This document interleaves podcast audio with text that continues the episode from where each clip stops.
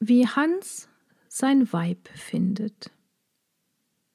Hans wanderte einst in die Welt, um gute Menschen zu finden. Da kam er in einen großen Wald. Müde legte er sich unter eine Eiche nieder, und bald war er eingeschlafen. Als er wach wurde, schien die Sonne. Er sprang auf, nahm aus seinem Brotsack ein Frühstück und ging dann tiefer in den Wald.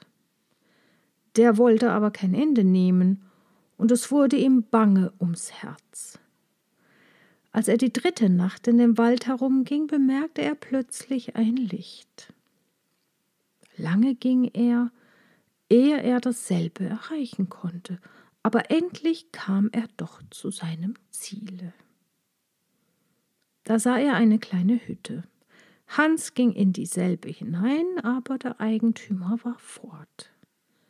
Er setzte sich deshalb auf eine Moosbank, die vor der Hütte sich befand. Bald erschien ein alter Mann und fragte Hansen um sein Begehren. Bessere Menschen such ich, antwortete er. Bessere als die, welche ich kannte. Bessere Menschen wirst du schwerlich finden, denn die sind sich alle gleich.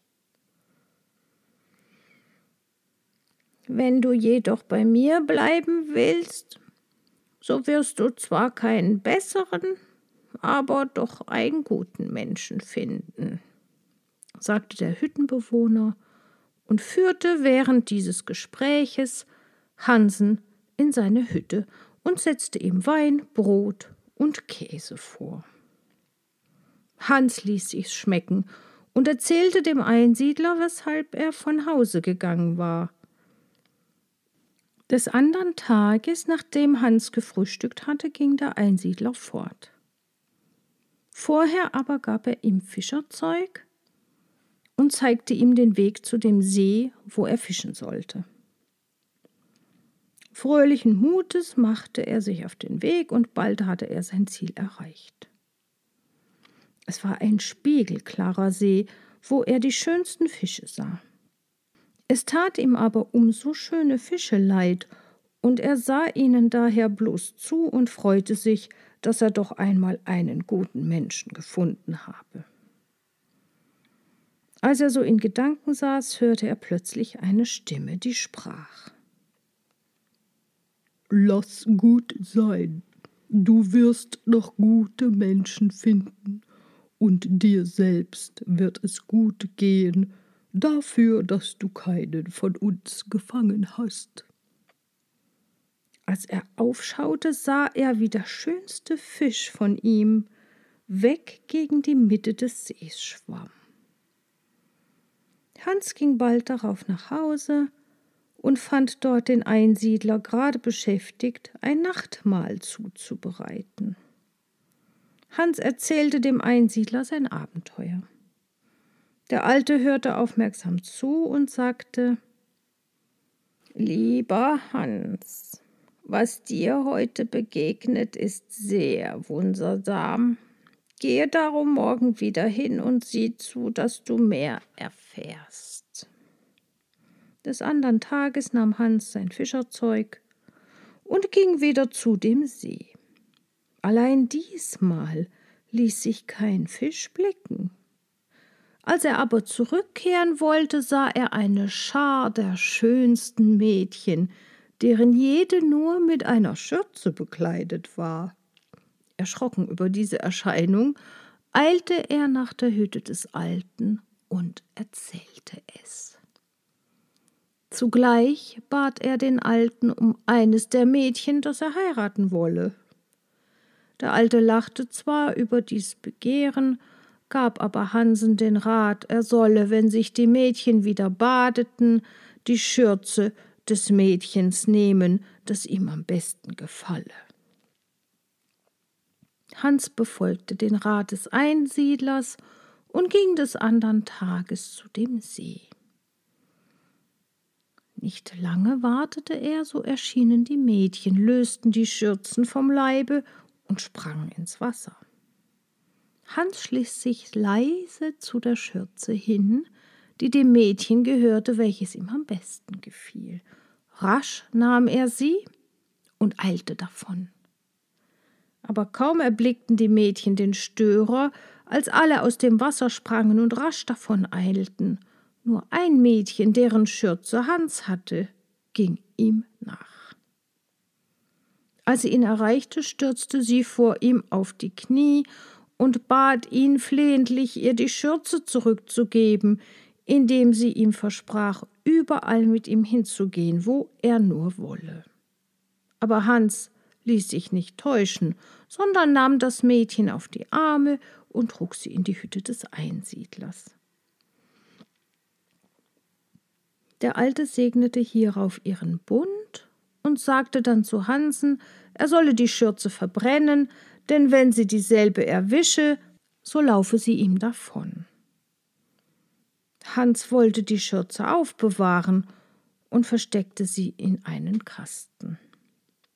Jahre waren seitdem verflossen, als eines Tages Hansens Frau waschen wollte.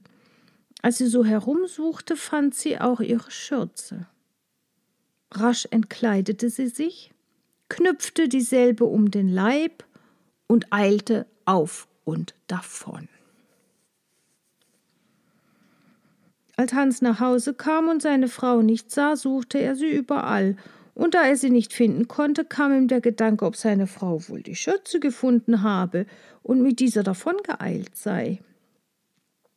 Traurig ging er deshalb zum Kasten, und er überzeugte sich, dass die Worte des Alten wirklich in Erfüllung gegangen waren.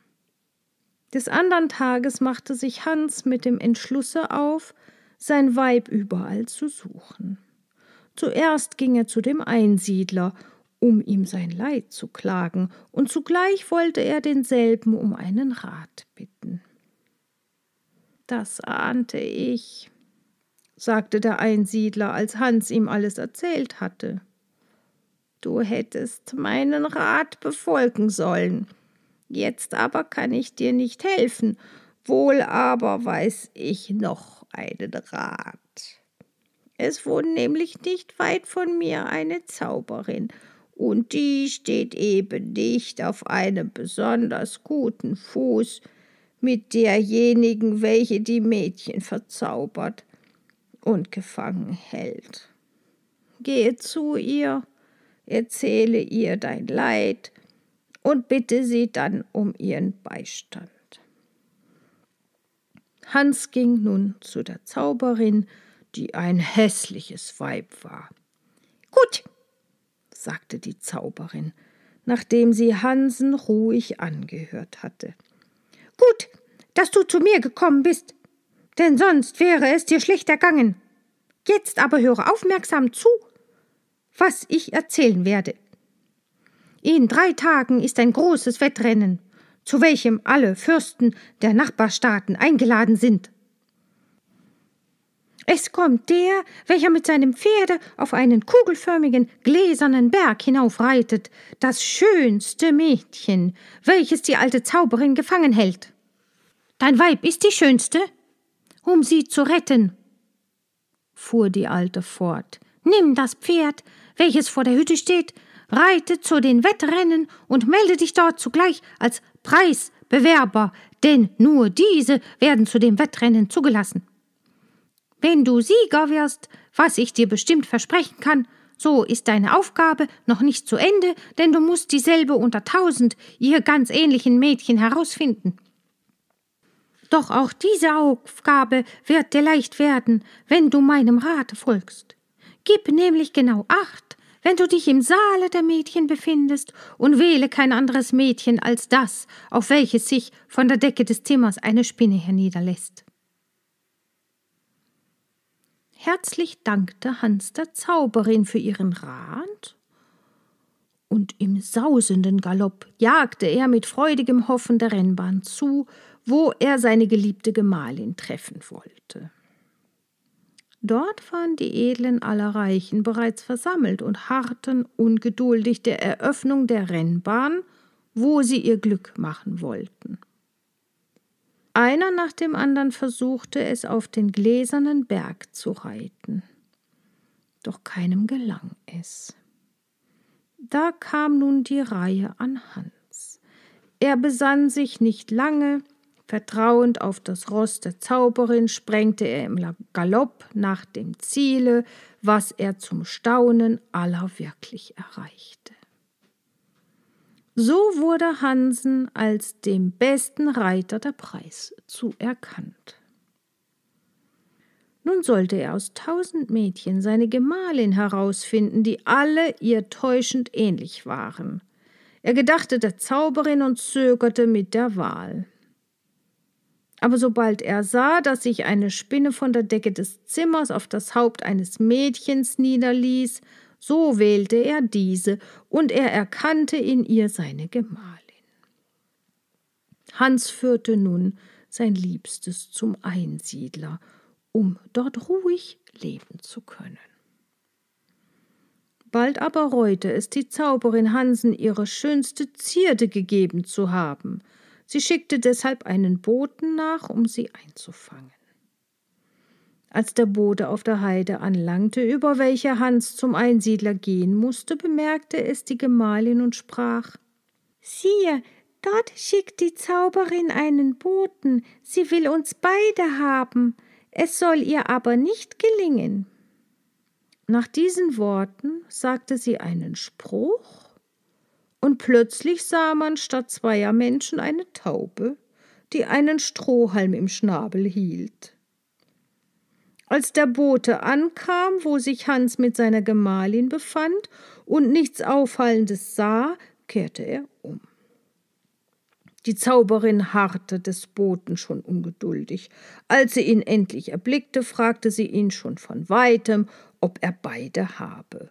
Nein, ich hab sie nicht einmal gesehen, war die Antwort des Boten. Dummkopf! Hast du denn gar nichts gesehen? fragte wieder die Zauberin. Gar nichts als eine Taube, die einen Strohhalm im Schnabel hielt. So reite noch einmal hin und nimm alles, was du nur findest. Und der Bote machte sich abermals auf den Weg. Während der Zeit war aber Hans mit seiner Frau schon um eine gute Strecke weiter, doch in der Mitte der Heide wurde sie vom Boten ereilt. Auch diesmal wusste die Frau einen Spruch, den sie von der Zauberin gelernt hatte zu benützen, denn als sie den Boten sah, verwandelte sie Hans in Rossmist, sich selber in eine Krähe. Der Bote ritt an der Krähe vorbei, und da sah er nichts. So ritt er also zurück. Die erzürnte Zauberin schickte ihn zum dritten Mal fort, und er traf die beiden an dem See, in welchem der Einsiedler zu fischen pflegte.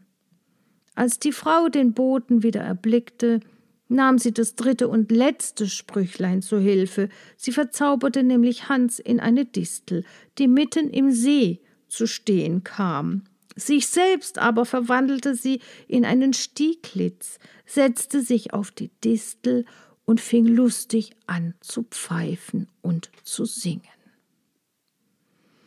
Als der Bote dies sah und hörte, wollte er den Finken fangen, was ihm aber nicht gelang, da der See zu tief und Hans zu weit vom Boten entfernt war. Nun kehrte der Bote im schnellsten Galopp zurück, um einen Kahn und Leute zu holen, doch ehe sie ankamen, befand sich Hans mit seiner Gemahlin bereits in Sicherheit, denn sie waren in den Bezirk der Zauberin gekommen, welche Hansen das Pferd gegeben hatte. Als der Bote zur Zauberin zurückkehrte, fand er dieselbe nicht mehr, denn der Zauber über die Mädchen war gelöst, die Zauberin war fortgereist. Wohin, das wusste niemand. Hans ging mit seiner Gemahlin zu dem Einsiedler, dem sie so vieles verdankten, und bei diesem wurde aufs neue die Hochzeit gefeiert. Die Fische, welche nichts anders waren als Männer, die von derselben Zauberin verbannt waren, wurden nun ebenfalls vom Zauber erlöst. Die Mädchen vom gläsernen Berge waren aber die Bräute der ehemaligen Fische. Als nun Hansens Hochzeit war, feierten auch die übrigen Männer ihre Hochzeit, und da war des Jubels kein Ende, und es ward so getanzt, dass man den Fußboden, der von Lebzelten war, durchtanzte.